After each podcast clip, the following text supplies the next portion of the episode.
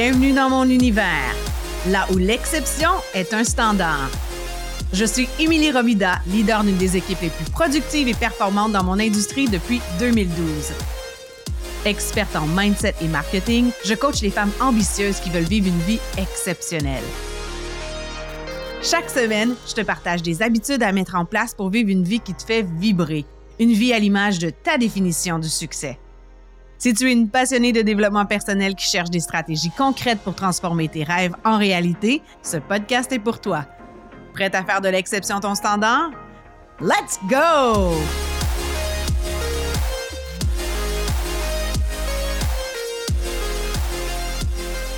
Bienvenue dans l'épisode 33 du podcast L'exception. Aujourd'hui, je commence par une histoire.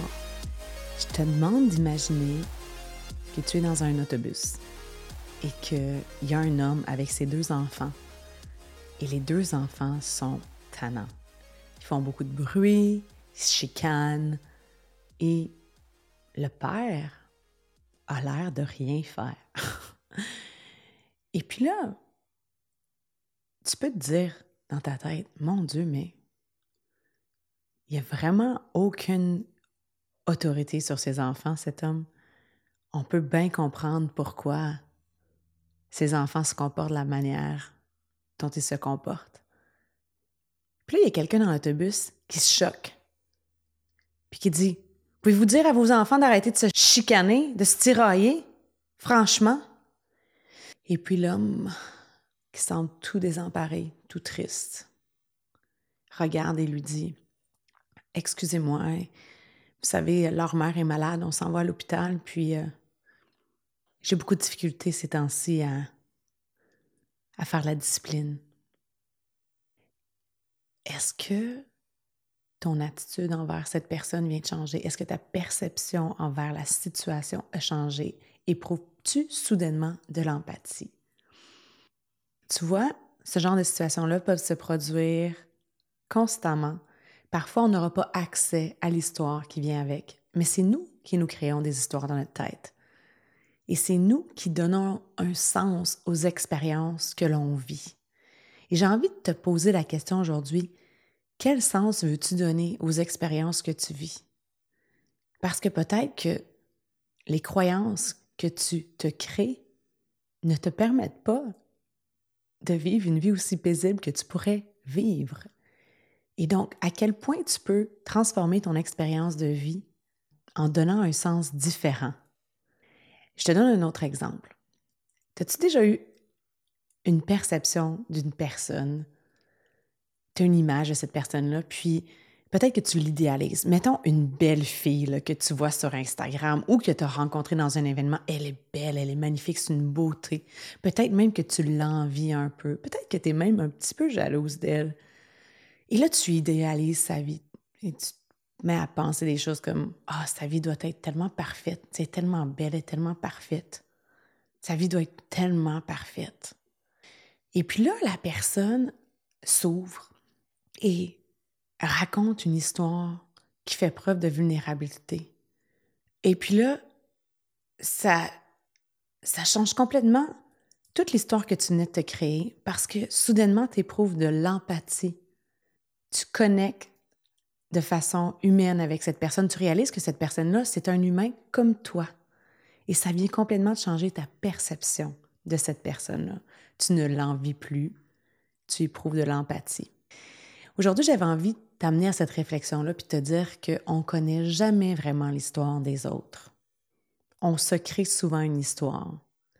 Et si ça t'est déjà arrivé, ce genre de situation-là où ta perception a complètement changé, Pense la prochaine fois quand tu croises quelqu'un que son histoire, tu ne la connais pas et que c'est fort possible que cette personne-là, parce qu'elle est humaine, comme toi, elle vit tout l'éventail des émotions humaines.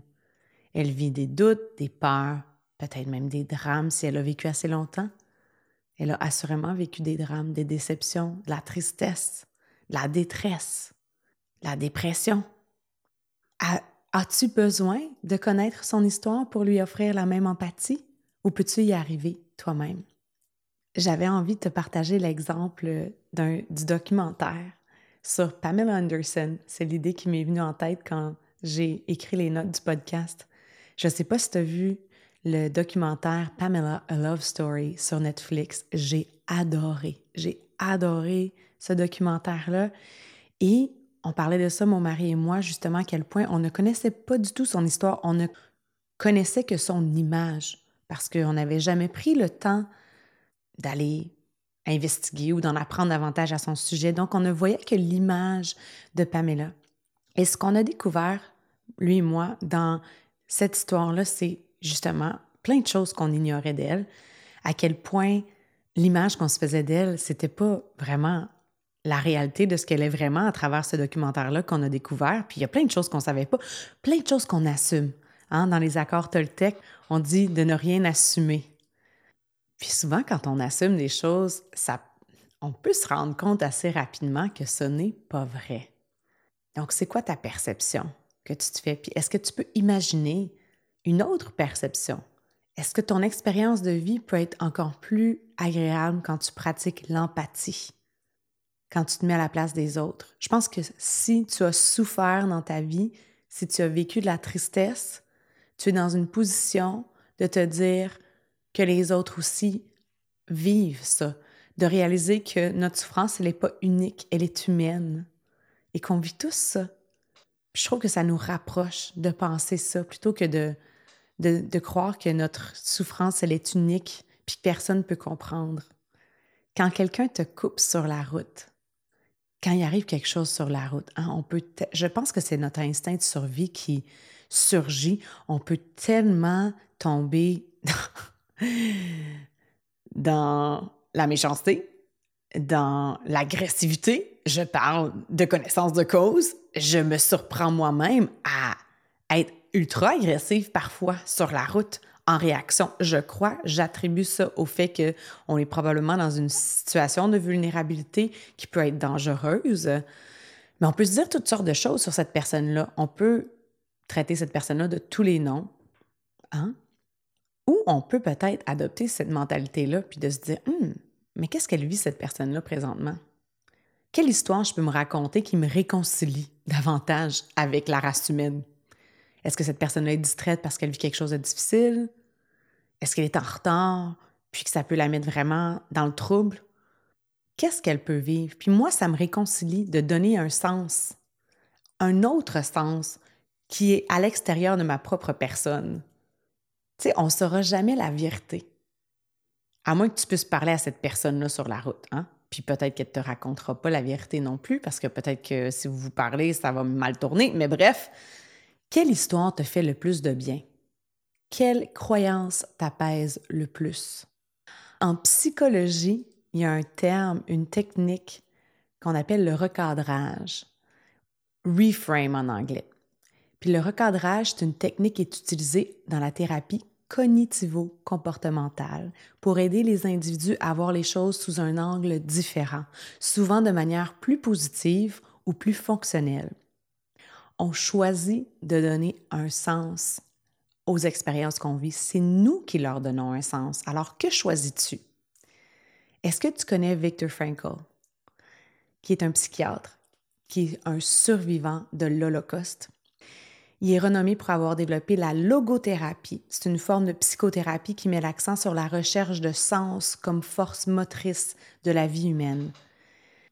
Son œuvre célèbre qui s'appelle Men's Search for Meaning, qu'on peut traduire par Découvrir un sens à sa vie, c'est un livre qui est prisé vraiment une œuvre exceptionnelle. Il explique comment la stratégie du recadrage cognitif a été cruciale pour lui et les autres détenus dans les camps de concentration. Donc, on parle d'un survivant de l'Holocauste. OK?